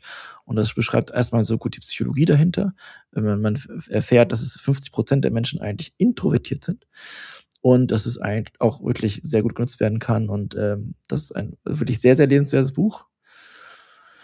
Und das dritte, tja, es gibt tatsächlich einige deutsche AutorInnen, die sich mit dem Thema Zukunft beschäftigen und Nachhaltigkeit. Das ist ein bisschen schwer. Und ich glaube, ähm, was ich jetzt empfehlen würde, wäre Deutschland 2050. Einfach ein Ausblick, wie es aussehen wird. Ich sage mhm. wird, weil die Temperaturanstiege, die jetzt in den nächsten Jahren stattfinden, die sind schon gesetzt, weil sich das immer so ein bisschen versetzt äh, entwickelt mit dem Temperaturanstieg und den CO2-Emissionen. Das heißt, wir wissen schon ziemlich genau, welche Temperaturen wir haben werden und ähm, ähm, Meeresspiegelanstiege und, und in 2050. Und das ist leider beängstigend. So, es ist mhm. leider ein Fakt, dass sich die Situation verschlimmern wird und ähm, man kann es nicht lesen und sich, ohne sich an den Kopf zu fassen und zu denken, was ist ja eigentlich los? Weil wenn man, wenn Menschen sich damit nicht beschäftigen oder das vielleicht ignorieren, dann sagen, was sagen die dann? Ah oh ja, zwei Grad schlimmer, wäre doch schön in Deutschland, dann müssen wir nicht nach Mallorca fliegen, dies und das. Aber die Konsequenzen, die diese Temperaturerhöhung für uns bedeuten, äh, sind gigantisch. Und gerade wenn man sich mit dem Thema beschäftigen möchte, ist das ein guter, aber kein leichter Einstieg in das Thema Nachhaltigkeit. Sehr schön. Das klingt nach spannenden Büchern. Ich habe auf jeden Fall ähm, mir das erste schon mal markiert. Das klingt so, als könnte das auf meinem Weg auch gerade ein guter nächster Schritt sein. Ähm, das ist ja das Spannende an Büchern ähm, aus meiner Wahrnehmung, dass ähm, so zur richtigen Zeit das richtige Buch, dass das so die Magie ist. Also manchmal liest man ein Buch und es gibt einem gar nicht so viel, und dann liest man dasselbe Buch ein paar Jahre später und denkt sich auf einmal so, wow, das ist genau das, was ich gerade gesucht habe, genau das Puzzleteil und liest es ein paar Jahre später nochmal und findet nochmal was ganz anderes drin. ich habe das zum Beispiel mit ähm, Die Kunst des Liebens von Erich Fromm, das ich auch in meinem Buch äh, verarbeitet habe. Ja. Und da habe ich jedes Mal beim Lesen etwas anderes für mich drin entdeckt. Äh, jedes Mal fand ich ein anderes Kapitel spannender. Und äh, ja, es ist einfach, einfach faszinierend, wie deine, deine eigene Persönlichkeitsentwicklung, also Phase der Persönlichkeitsentwicklung, dann ja angesprochen wird oder eben nicht angesprochen wird. Yes. Ähm, ich würde gerne noch über mein Buch sprechen. Und zwar gar nicht aus Werbung, sondern weil ich glaube, dass sich das tatsächlich gut in ähm, die ähm, bisherige Geschichte einfädeln lässt. Und zwar ähm, hat es mir tatsächlich total viel bedeutet, dass du mein Buch gelesen hast. Ähm, du warst ja die erste Person, die jetzt nicht aus dem inneren Kreis war, die das bekommen hat. Und zwar äh, zwei Wochen bevor wir das Interview gemacht haben für New Work Stories, das quasi so zum Release, das Exklusiv-Interview. Es klingt jetzt größer als es war. Es war äh, groß, es war groß. War, es war groß, ja, wirklich. Ähm und ich hatte folgenden Gedanken. Ich hatte den Gedanken, krass, da ist jemand, der hat 100 Bücher gelesen, die, die größten, die tollsten Bücher von den besten AutorInnen. Ähm, und der hat sich gerade in ein Auto gesetzt und äh, fährt neun Monate durch die Welt, um die Moore zu retten und ist jetzt gerade in der Antarktis, so völlig out of comfort zone. Und der liest jetzt mein Buch. Was, was denkt der wohl? und das war so ein Gedankengang, den ich, äh, ich bin gar nicht fishing for compliments, aber ich fand es einfach interessant, in dem Moment mich dabei zu ertappen, wie diese Geschichte in meinem Kopf entstanden ist. Ja, und ich bin selbstbewusst genug, um zu wissen, dass mein Buch auch einen Beitrag hat für manche Menschen. Aber das war so mein erster Gedanke, weil ich auch in so einer unsicheren Phase war, so kurz vor Veröffentlichung. Was denkt die Welt wohl, wenn sie das Buch liest?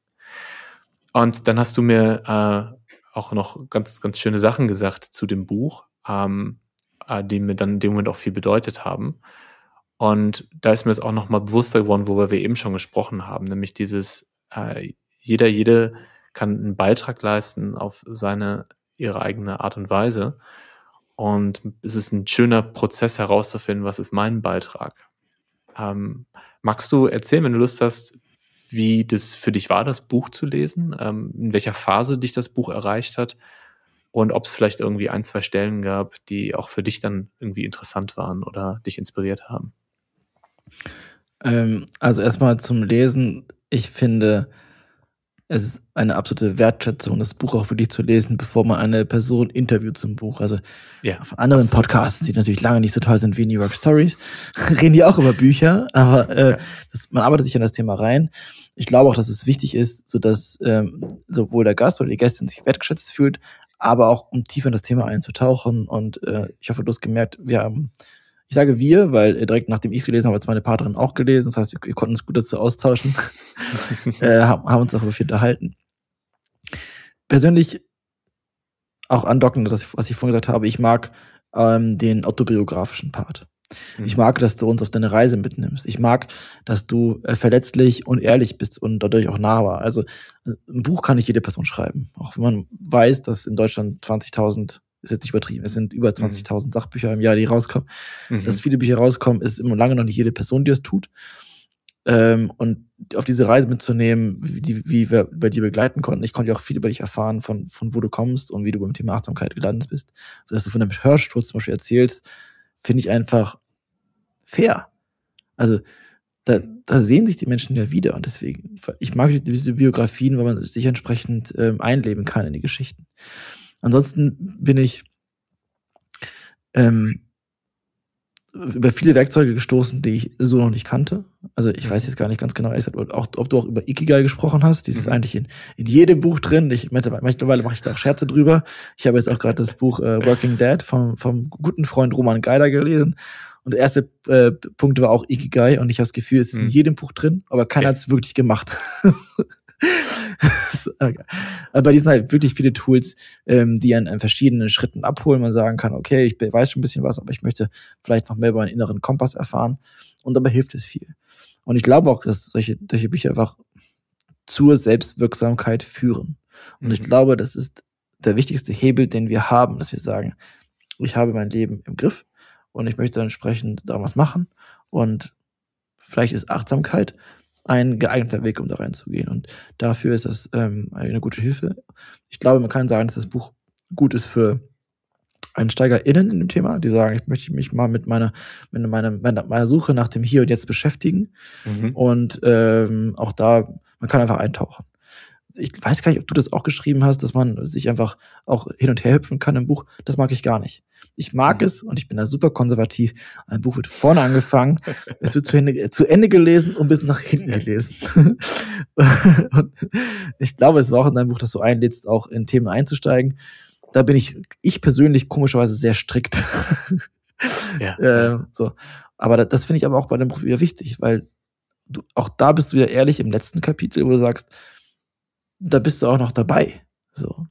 Und du bist ja auch ehrlich, wenn du sagst, der Titel äh, auf der Suche nach dem Hier und Jetzt ist widersprüchlich eigentlich, weil entweder bist du mhm. jetzt oder bist auf der Suche. Und genau mhm. diese Dinge finde find ich toll, dass du da also ein bisschen den, den, den, mich als Leser mit involvierst und deswegen ist es ein, ein, ein, ein tolles Lesen und ich kann mir auch gut vorstellen, dass deine Lesereise, die glaube ich auch noch stattfindet, äh, sehr gut ankommt. Das äh, höre ich natürlich alles sehr gerne. ähm, ich wollte aber tatsächlich noch mehr darauf hinaus, wie es für dich war. Lass uns mal von dem Buch lösen. Mhm. Ähm, wie es für dich war, sich mit Achtsamkeit zu beschäftigen ähm, auf deiner Reise. Also wie, wie achtsam warst du in den neun Monaten, beziehungsweise ähm, hat dir das nochmal geholfen, dem Ganzen nochmal ein bisschen Aufmerksamkeit zu geben? Ich war nicht sehr achtsam auf der Reise. Das habe ich ja schon gebeichtet. Dann weißt du ja, worauf ich hinaus will gerade. Ja, super. Hätte ich mir auch noch die Fragen durchgelesen. Nein, also ähm, eine große Sache, die mir, die ich schade fand, ist der Mangel an Achtsamkeit auf so einer Reise. Und ja. klar habe ich vorhin über ähm, einsame Wüsten und romantische Moorgebiete gesprochen. Aber das war so eine intensive Arbeit mit sowohl diese Strecke innerhalb von neun Monaten zu schaffen. Es ist auch wirklich gigantische 45.000 Kilometer, also im Schnitt oh, ja. 300 Kilometer am Tag.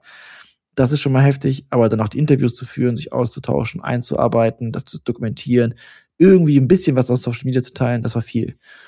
Und äh, das habe ich gemerkt. Also gerade wenn wir an einem Ort angekommen sind, der wichtig war, dann musste ich als Videograf und als Fotograf, als Drohnenpilot alles abarbeiten, sodass wir alles Material einsammeln. Mhm. Und einfach nur zu sitzen und diese Natur zu genießen, den Moment zu genießen, war wenig da. Mhm. Das hat stattgefunden nachts. Also wenn man im Zelt liegt, also gerade wenn man draußen ist die ganze Zeit, es wird morgens um sechs hell und abends um sechs wieder dunkel, dann bist du einfach im Zelt, ähm, wenn, wenn es dunkel ist, weil du nicht draußen sein willst, wegen den Moskitos und auch, weil man sich nicht so sicher fühlt draußen. Und dann bist du halt noch wach und dann hörst du einfach zu, was um dich herum passiert. Das sind die Momente, wo man Zeit hat zu wertschätzen, wo man gerade ist und genießen kann, wo man gerade ist aber man sieht halt weniger. Und das habe ich gerade am Ende gemerkt, um, um es ganz überspitzt zu sagen, plötzlich war es vorbei. So. Die Pan. Panamerikaner-Reise, das machen, planen super viele Menschen, wenn sie irgendwann in Rente sind, wenn sie sich sowas leisten können und und und. Das ist ihr Lebenshighlight, war es auch für uns auch. Wir konnten es nicht ab abwarten, alles fertig zu haben und loszureisen. Und plötzlich auf ein, jetzt bin ich wieder in Hannover. Und ich, es ist, da denkst du, Mist, hätte ich den Moment doch mehr genossen, hätte ich doch dieses, diesen Ort mehr genossen, hätte ich doch dieses Schwimmen mit den Delfinen mehr genossen, hätte ich doch das Baden im See mehr genossen. Plötzlich ist es vorbei und man kann diese Momente nicht einspeichern. Im Gegenteil, man, gerade heutzutage versucht man alles irgendwie auf Bildern und Fotos festzuhalten, statt irgendwie mhm. im Herzen. Und das ist mir passiert. Und das ist mir bewusst geworden. Zum Glück haben wir uns die letzte Woche ein Geschenk gemacht mit dieser Holzhütte, mit Holzofen, äh, nirgendwo, um da nochmal runterzukommen. Das war, Gott sei Dank, hat das noch stattgefunden. Weil wenn das nicht gewesen wäre, dann wäre das wirklich ein Durchrasen und möglichst viel dokumentieren, statt diese Reise selber zu genießen. Und ähm, das hat mir gefehlt. Analog dazu, vor vielen Jahren habe ich den Jakobsweg gemacht in Spanien. Mhm. Mhm. Ähm, und da habe ich extra kein Handy und kein nichts mitgenommen, bin einfach tagelang nur gegangen. Ich habe das Gefühl, die Jak rückblickend, Jakobsweg hat neun Monate gedauert und diese Amerikareise nur drei Wochen. So, daran merkt man das, dass das total asynchron ist, einfach nur, ja, ja. weil die, die achtsame Wahrnehmung anders gewesen ist. Wir kommen langsam zum Ende. Ich habe noch äh, eine schöne Frage im äh, Rucksack auf unserem gemeinsamen Spaziergang gerade. Ähm, hast du noch was, was du gerne teilen möchtest? Ähm, etwas, worauf du gerne hinweisen möchtest, wofür du den Raum gerne noch nutzen willst?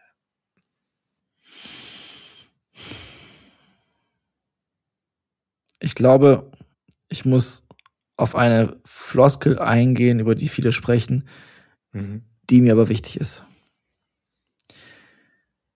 am Rand der Comfortzone. ja. Beginnt das Leben. So. Ja. Ich weiß, das ist äh, ein Kalenderspruch. Ich weiß, das ist in jedem Motivationscoach dabei. Mhm.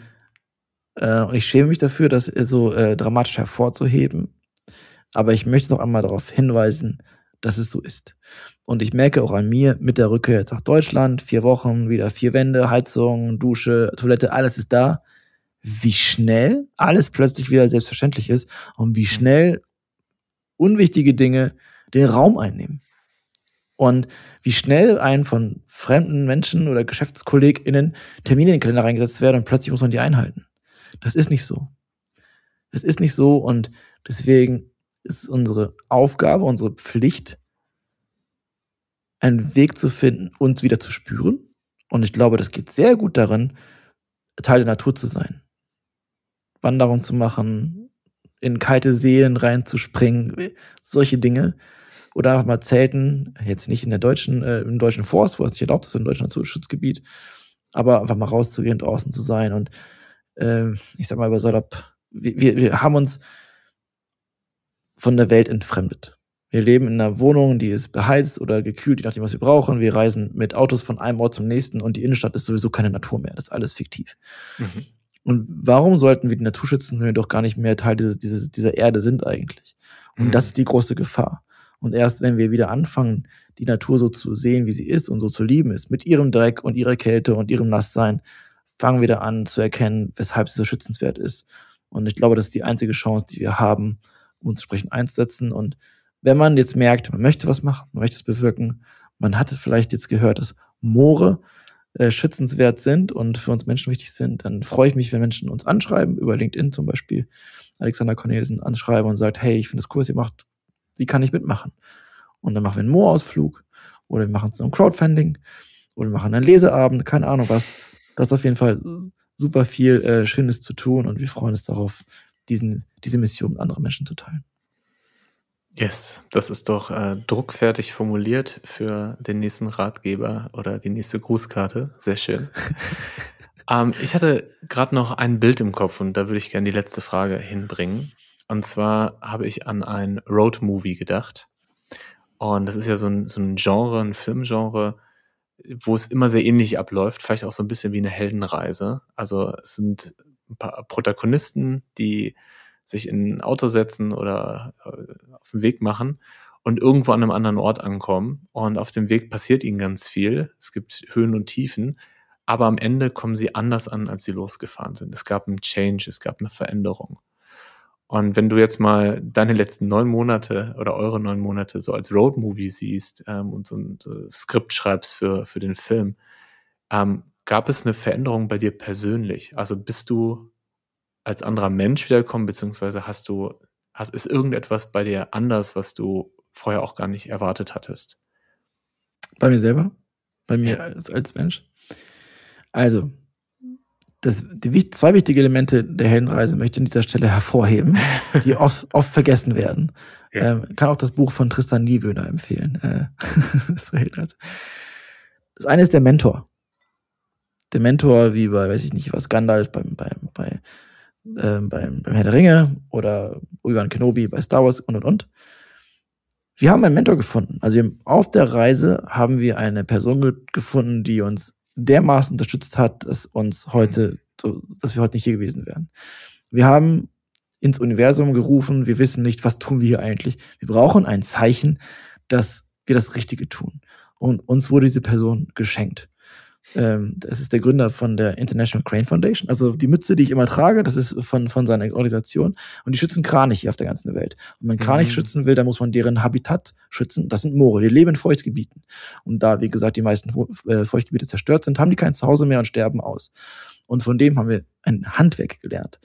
Und diese Erkenntnis, wie das funktioniert, haben wir mitgenommen und bringen jetzt zurück nach Deutschland, um zu verstehen, wie und warum Naturschutz eigentlich so wichtig ist. Das ist die Mentorensache. Aber, und jetzt wird es vielleicht, ich muss es sagen, weil es war einfach so, er hat uns gesagt, glaubt an Gott.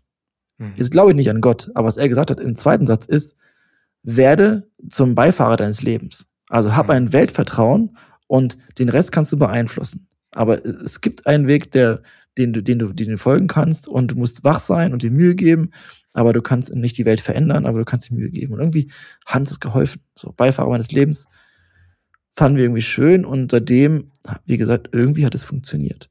Und das zweite ist bei der Hinreise, man, man hat diesen Call, man geht raus und man bringt immer was zurück für die Gesellschaft und ich glaube, darauf willst du hinaus. Mhm. Und ich glaube, unsere Reise ist noch nicht abgeschlossen. Mhm. Ich glaube, diese Reise als Expedition, die war jetzt gemacht, aber jetzt sind wir zurück und jetzt müssen wir erstmal das in die Tat umsetzen. Jetzt haben wir mehrere More-Projekte, die wir machen. Wir machen jetzt Buch, Film, machen jetzt Interviews mit renommierten Podcasts.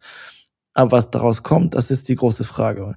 Wenn wir es schaffen sollten, unser Gelerntes über dieses, unsere geliebten Moore rauszubringen, dann müssen wir irgendwann auch lernen, zufrieden zu sein. Weil das ist der, der letzte Schritt, Wann ist genug? Wann kann ich sagen, hey Alex, du hast heute genug geschafft? Oder hey Alex, wir haben jetzt insgesamt fast 100.000 Euro in unsere Mission investiert. Ist das jetzt okay? Ist das gigantisch? Ist das nichts? Mhm. Aber man muss zufrieden sein mit dem. Und gerade im Hinblick darauf, dass ich zum Beispiel von meiner größten Aufgabe als Vater stehe, die mir Angst macht, aber Vorfreude, es wird niemals alles perfekt sein. Aber ich möchte es gut, so gut ich kann machen und ich werde es versuchen. Danke dir. Ähm, bei mir hat gerade das Wort Weltvertrauen sehr resoniert. Du hast es auch schon vorher im Podcast gesagt und da habe ich auch gemerkt, dass mich das berührt. Und ähm, ich, ich, wünsche jedem, jede, die eine Erfahrung zu machen, ähm, die er oder sie für sich selbst mit Weltvertrauen äh, gleichsetzt oder in Verbindung bringt, weil ich glaube, dass das das ist, was uns gerade am meisten fehlt. Und mit uns meine ich jetzt ähm, alle Menschen, die sehen, äh, die Welt ist in Veränderung und äh, die Welt braucht Unterstützung, braucht, braucht eine Veränderung, aber noch nicht wissen, wie.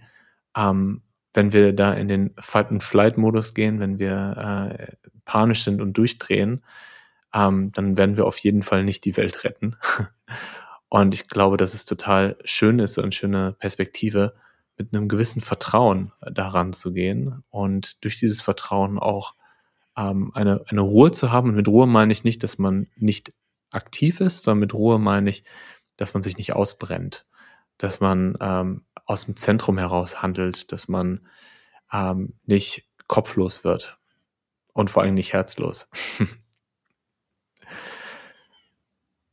Alex, danke dir für deine Zeit. War äh, ein sehr schönes Gespräch, eine schöne Reise, die wir zusammen gemacht haben in den letzten anderthalb Stunden. Und äh, ich wünsche euch ganz, ganz viel Erfolg mit allem, was ihr noch macht. Und ich freue mich, wenn die HörerInnen Und da finden Sie in den Show Notes ganz viel Material, äh, euch folgen, sich das Projekt angucken und am besten auch sogar ein bisschen spenden. Vielen, vielen Dank. Ich hoffe, unser Gespräch war für dich so inspirierend wie für mich und du konntest zwei bis drei neue Ideen mitnehmen. Wenn du Lust hast, gleich dran zu bleiben, dann kannst du jetzt direkt zum New Work Stories Podcast von Lisa und Alex wechseln und zum Beispiel in die Folge mit mir über den inneren Kompass reinhören. Den Link hierzu findest du zusammen mit allen Empfehlungen aus der Folge in den Show Notes. Dort findest du auch alle Infos zu meinem Buch und zu diesem Podcast. Ich wünsche dir einen wundervollen Tag, alles Liebe und bleib achtsam.